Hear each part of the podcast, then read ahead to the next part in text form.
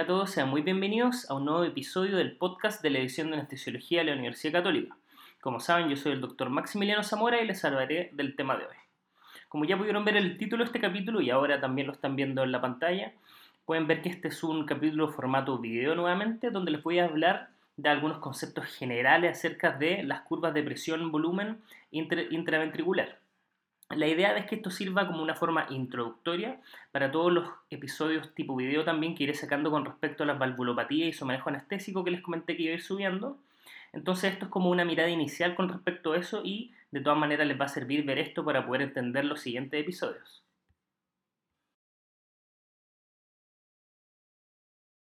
Bueno, la verdad es que lo que primero hay que entender es que estas curvas presión-volumen intraventricular, que son las que se ven en la figura acá que están viendo en la pantalla, son derivadas desde la información que nos entrega el ciclo cardíaco. Para generar esta curva presión-volumen, lo que se hace es, en el eje de las X, tenemos el volumen del ventrículo izquierdo que está en ml, y en el eje de la Y está la presión dentro del ventrículo izquierdo. Esto se grafica teniendo los distintos puntos de estas dos variables en distintos puntos de este ciclo cardíaco. Cuando el ciclo cardíaco termina es que se genera esta curva presión-volumen. Entonces voy a comenzar explicándole esta, eh, este cuadro de forma bien general. Se puede partir explicando la verdad desde distintos puntos, pero en esta ocasión voy a partir desde el punto B. Como pueden ver, en el punto B, en el lado ya más derecho de la figura, Acá es cuando inicia el ciclo cardíaco. Acá podemos decir que el ventrículo se encuentra al final de la diástole. Lo que pasa en este punto vemos que esto le estoy mostrando que es al final de la diástole, en, en fondo al inicio de la sístole, tenemos un volumen del ventrículo izquierdo aproximadamente de 120 ml y como pueden ver la presión es bastante baja. Lo que pasa en este punto, primero, es que hay un incremento abrupto de la presión dentro del ventrículo izquierdo, pero vemos desde B a C, como la verdad es que el volumen dentro del ventrículo se mantiene constante. Como ya pueden haberse dado cuenta y muchos de ustedes deben conocer, este tramo de B a C, donde el volumen dentro del ventrículo es constante pero hay un aumento importante de la presión, se le dice contracción isovolumétrica por estas mismas razones y es, como les dije, el inicio de la sístole, ¿no es cierto? Siguiendo con el ciclo cardíaco, a nivel C, como les dije, hay una apertura de la válvula aórtica y esto es cuando la presión dentro del ventrículo excede la presión aórtica. Acá, en el punto C, es cuando comienza la eyección ventricular. Como pueden ver en el gráfico, hay una disminución rápida del volumen desde el punto C al D, donde toda la sangre del ventrículo izquierdo es eyectada hacia la aorta proximal y los grandes vasos que se encuentran en ese lugar. En este momento, cuando la presión eh, disminuye bajo a la que hay en la aorta, al final de la eyección, es decir, en el punto D, es que hay, una, hay un cierre de la válvula aórtica. Esto, este evento en el punto D, que les dije que era el cierre de la válvula aórtica, es seguido inmediatamente por una disminución muy, muy importante de la presión dentro del ventrículo. Y esto importante es que sin cambios en el volumen dentro de este, y este sería el tramo desde D a A, que ya muchos deben conocer, que se llama la relajación isovolumétrica. Como las válvulas en este punto están cerradas, claramente no hay cambios del volumen, pero sigue habiendo dilatación o relajación a nivel ventricular. Luego, en el punto A, que es final, donde estamos finalizando esta parte eh, de la curva presión-volumen, eh, sería el momento en que la válvula mitral se abre. Y esto es cuando la presión dentro del ventrículo izquierdo cae por debajo de la presión de la aurícula izquierda. Y así, en este punto A, se comienza el llenado ventricular. Este, este, diagrama finalmente se completa con el tramo que va desde A a B,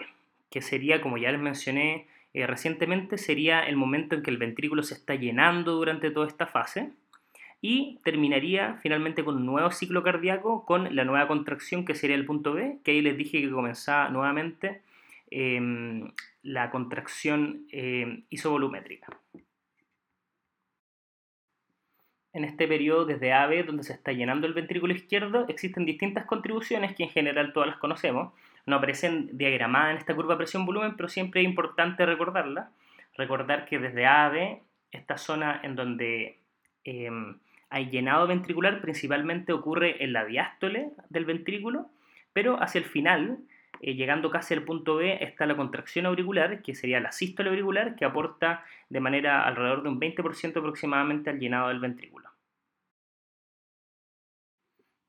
Bueno, y en esta figura tienen un poco un resumen de lo que les estaba mencionando, en la misma figura, pero ahora está escrito todas las cosas que deben saber. Esto es una cosa que todos nosotros deberíamos manejar de forma bien completa y detallada, la verdad, todos deberían ser capaces de llenar este diagrama ante cualquier tipo de examen o prueba de interrogación. Entonces vemos en el punto A, como les mencioné, era la apertura mitral, apertura de la válvula mitral. En el punto B está el cierre de la válvula mitral y este punto está marcado acá con una sigla arriba y acá es donde se encuentra el volumen de fin de diástole del ventrículo izquierdo, es decir, finalmente la precarga, lo que tenemos la tensión a nivel, antes de que comience la sístole ventricular. Vemos en el punto C, que se refiere como la apertura de la válvula aórtica, ya lo habíamos mencionado, y ahí es donde comienza el periodo de eyección, que va desde C a D. En D tenemos el cierre de la válvula aórtica, eh, donde estaría el volumen de fin de sístole del ventrículo izquierdo. Vemos también que al centro de la figura, el camino que corresponde a toda esta eyección es el volumen sistólico. El volumen sistólico se define como el volumen de fin de diástole del ventrículo izquierdo menos lo que queda, que es el volumen de fin de sístole del ventrículo izquierdo.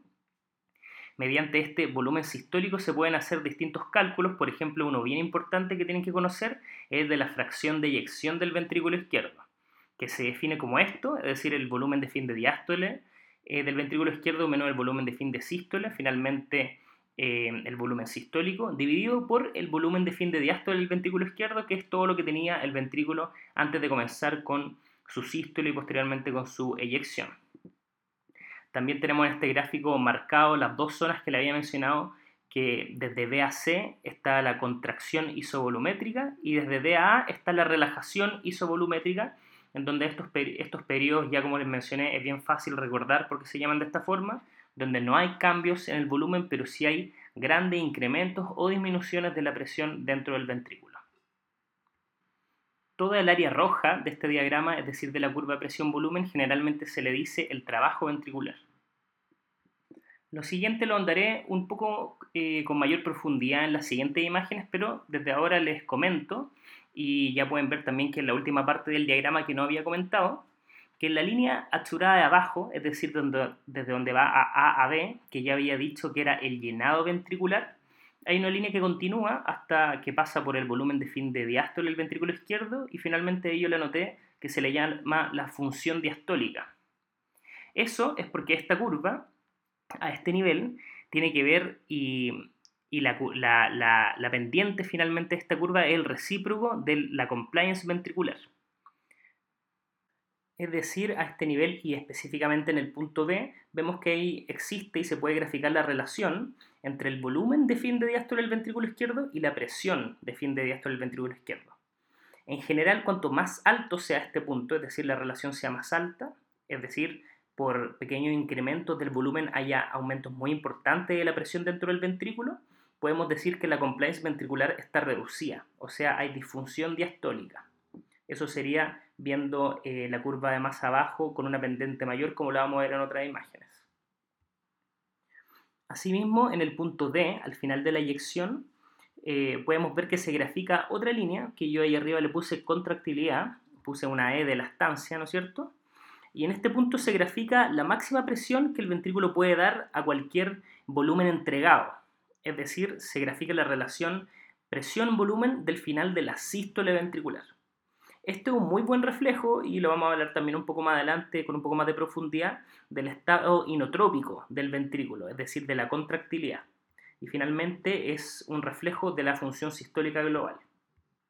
Esta línea de la contractilidad, se, la verdad es que usualmente se obtiene de forma experimental. Lo que se le hace es que generalmente a perros de forma experimental se les reduce el retorno venoso a través de alguna oclusión o clampeo de la vena cava inferior y con eso se va viendo que a distintas precargas el ventrículo si mantiene un estado inotrópico constante va a tener la misma contractilidad, es decir, va a tener esta misma pendiente. Si es que se afecta por algún motivo el estado de contractilidad, va a variar esto independiente de los cambios eh, de la precarga. Bueno, y antes de terminar con este episodio que les comenté que era más bien corto, de una forma más que nada introductoria para que puedan entender bien las curvas presión-volumen eh, de las distintas valvulopatías que vamos a ir viendo, que les dije que ir subiendo durante las próximas semanas. Quiero comentarle un par de conceptos clave y primero y quiero mostrarles qué es lo que pasa con esta, la curva presión-volumen del ventrículo, cuando hay un aumento de la precarga de este. En esta figura se puede ver qué ocurre de forma fisiológica cuando hay un aumento de la precarga, es decir, del volumen de fin de diástole del ventrículo izquierdo. Como podemos ver, el punto B corre hasta hacia la derecha, hasta casi 150 ml a fin, final de la diástole en este ventrículo que estamos graficando en esta figura. Y de las cosas más importantes a tener en consideración primero es que al haber un aumento de la precarga podemos ver que claramente hay un aumento del volumen sistólico, pero también se logra ver que no hay cambios relevantes en la función sistólica o diastólica del individuo, solamente hay cambio en el volumen sistólico sin afectar las otras variables. Volvemos ahora entonces a nuestra curva presión-volumen normal. Y lo siguiente que les voy a mostrar es qué es lo que ocurre cuando hay un aumento aislado de la poscarga a nivel ventricular. Aprovecho de recordar el concepto de poscarga, que sería la tensión a la cual se somete el ventrículo en el momento de la eyección. Es decir, a diferencia de la precarga, que es la tensión que se somete el ventrículo al final de la diástole, es decir, la, tensión que genera este volumen antes de la eyección, en el tema de la poscarga, eh, esta tensión no es solamente en un punto, sino es que es desde C a D. En todo el periodo eyectivo hay cierta tensión que es generado contra el ventrículo y eso es lo que se le llama poscarga, que generalmente, y uno de los componentes más importantes de la poscarga es la resistencia vascular sistémica, finalmente la presión arterial, y por eso generalmente se utilizan como sinónimos. Pero no significa que la presión arterial sea totalmente la poscarga, sino que la poscarga es la tensión que ocurre durante todo el periodo de eyección. Y aquí podemos ver lo que ocurre con un aumento de la poscarga. Vemos que el punto D está más hacia la derecha en fondo y eso determina una clara disminución del volumen sistólico sin afectar las otras variables, como vemos acá también la función diastólica, que sería la, la pendiente de abajo, y la función sistólica, que sería la pendiente que pasa por D, están mantenidas. Lo único que cambia es la poscarga y eso sabemos que es inversamente proporcional al volumen sistólico como les mencioné, es decir, si aumenta la poscarga disminuye el volumen sistólico. Lo que les había mencionado es que de manera superficial es que este análisis de la curva presión-volumen también da información muy importante con respecto a la fisiopatología de la disfunción sistólica o diastólica ventricular en el caso de la insuficiencia cardíaca o las distintas patologías que llevan a alguna de este tipos de disfunciones. Por ejemplo, y estas son las siguientes eh, imágenes que vamos a ver, vamos a ver qué es lo que ocurre cuando hay cambio de estas dos pendientes de la función sistólica y diastólica, como le había mencionado. Esto es lo que ocurre con la difusión diastólica, es decir, con una disminución del compliance ventricular cuando los corazones están rígidos o muy hipertróficos. Como ya habíamos visto en una de las figuras anteriores, clásicamente con un aumento de la precarga hay un aumento del volumen sistólico. Generalmente cuando seguimos la curva normal, que seguía la curva y la pendiente achurada abajo en rojo, que sería la normalidad, vemos que al aumentar el volumen del ventrículo izquierdo, sí hay un aumento de las presiones de fin de diástole del ventrículo izquierdo. Sin embargo, dentro de un rango de normalidad siempre van a seguir la línea achurada roja de abajo, como les mencionaba. Cuando hay disfunción diastólica, pasa la línea achurada azul, que está arriba, en esta vemos que pequeños aumentos del volumen dentro del ventrículo determinan un aumento mucho mayor de la presión de fin de diástole del ventrículo izquierdo y con eso se grafica la nueva curva que sería la que está arriba en amarillo. Vemos en este caso que igual el volumen sistólico está compensado. Este aumento de la precarga, donde eh, en, en estos pacientes incluso con difusión diastólica, determina una preservación del volumen sistólico y del gasto cardíaco finalmente, pero todo esto ocurre a cargo de un costo que sería mayores depresiones de llenado y finalmente mayores presiones de llenado de forma retrógrada hacia la circulación pulmonar, por ejemplo. Aprovecho de mencionar y ya se pueden dar cuenta que en esta curva que les estoy mostrando acá, em, la línea churada roja de arriba, es decir, lo que habíamos hablado que se refería a la función sistólica o la contractilidad, está mantenida. Es decir, en este gráfico, al menos en este paciente, solamente hay disfunción diastólica. Bueno, y acá finalmente tenemos nuevamente nuestra curva presión-volumen normal y para terminar les voy a mostrar qué es lo que ocurre en el caso de la disfunción sistólica. Bueno, y acá podemos ver lo que ocurre. Vemos que la línea churada roja de arriba, que ya le había mencionado, esta relación eh, presión-volumen al final de la sístole, el punto D está corrido hacia la derecha, es decir, hay una menor pendiente en cuanto a la función sistólica, a la contractilidad. Y esto vemos claramente que se ve reflejado en la curva presión-volumen finalmente amarilla, que sería la de nuevo este, este nuevo ventrículo, que generalmente estos cambios, disminución de la función sistólica, determinan una disminución del volumen sistólico, pero como pueden ver, y a diferencia de lo anterior que le había mostrado, lo que acá no cambia es la función diastólica, es decir, las presiones de llenado al final de, mm, de, la diástole se mantienen más o menos parecidas siempre y cuando se mantengan dentro de esta línea churada de abajo que sería la función diastólica normal. Lo que le estoy mencionando ahora, no les, no les estoy mencionando que estas dos disfunciones no puedan ocurrir en conjunto, de hecho con mucha, mucha frecuencia se asocian. Solamente que les estoy mostrando estas curvas de forma aislada para que puedan entender bien cuando veamos las siguientes curvas relacionadas a las distintas valvulopatías cuándo y en qué tipo de valvulopatía o en qué tipo de eh, afecciones fisiopatológicas se afecta más una u otra o mediante eso podamos determinar o ustedes poder pensar incluso en cómo sería este gráfico en estas distintas situaciones. Bueno, eso es todo por hoy. Espero que el episodio de hoy, como siempre, les haya resultado de mucha utilidad. Todos estos conceptos fisiológicos básicos a veces como le he dicho en otros capítulos, pueden resultar un poco distantes, pero esto de la curva presión-volumen de todas maneras les va a servir mucho para poder entender los siguientes capítulos que iré subiendo eh, durante las siguientes semanas en relación al manejo anestésico de las valvulopatías. El siguiente que toca y que ya le había mencionado que ya está listo es el episodio estenosis aórtica que lo voy a subir en la siguiente edición eh, del programa. Entonces, como siempre, eh, pueden comentar en la página web, ¿no es cierto?, del podcast de la edición de anestesiología, eh, comentarme y mandarme mails a mszamora.c.cl, que como saben yo siempre respondo los mails lo más rápido que puedo. También pueden seguirme en nuestro Twitter de Anestesiología UC, en mi Twitter personal eh, de Max Zamoraelo, en donde yo subo todos estos podcasts y también, ojalá siempre, seguirnos en nuestra página Facebook y descargar nuestro contenido en iTunes. Recuerden que ahí tanto en las páginas, en Facebook, en Twitter, pueden comentar estos episodios y darme nuevas ideas para nuevos capítulos a mi mail o a todas las páginas que les mencioné. Y bueno, nuevamente, yo soy el doctor Maximiliano Zamora y en nombre de todo el equipo del podcast de la edición de Anestesiología UC, les quiero dar muchas gracias por escucharnos, que tengan una muy buena semana y ahora de manera especial que tengan muy buenas fiestas, que pasen una muy muy linda Navidad en conjunto a toda su familia. Nos vemos a la vuelta al otro año. El siguiente capítulo de todas maneras va a salir el 2019. Ojalá tengan unas lindas fiestas, como les decía, y nos estamos viendo. Chao.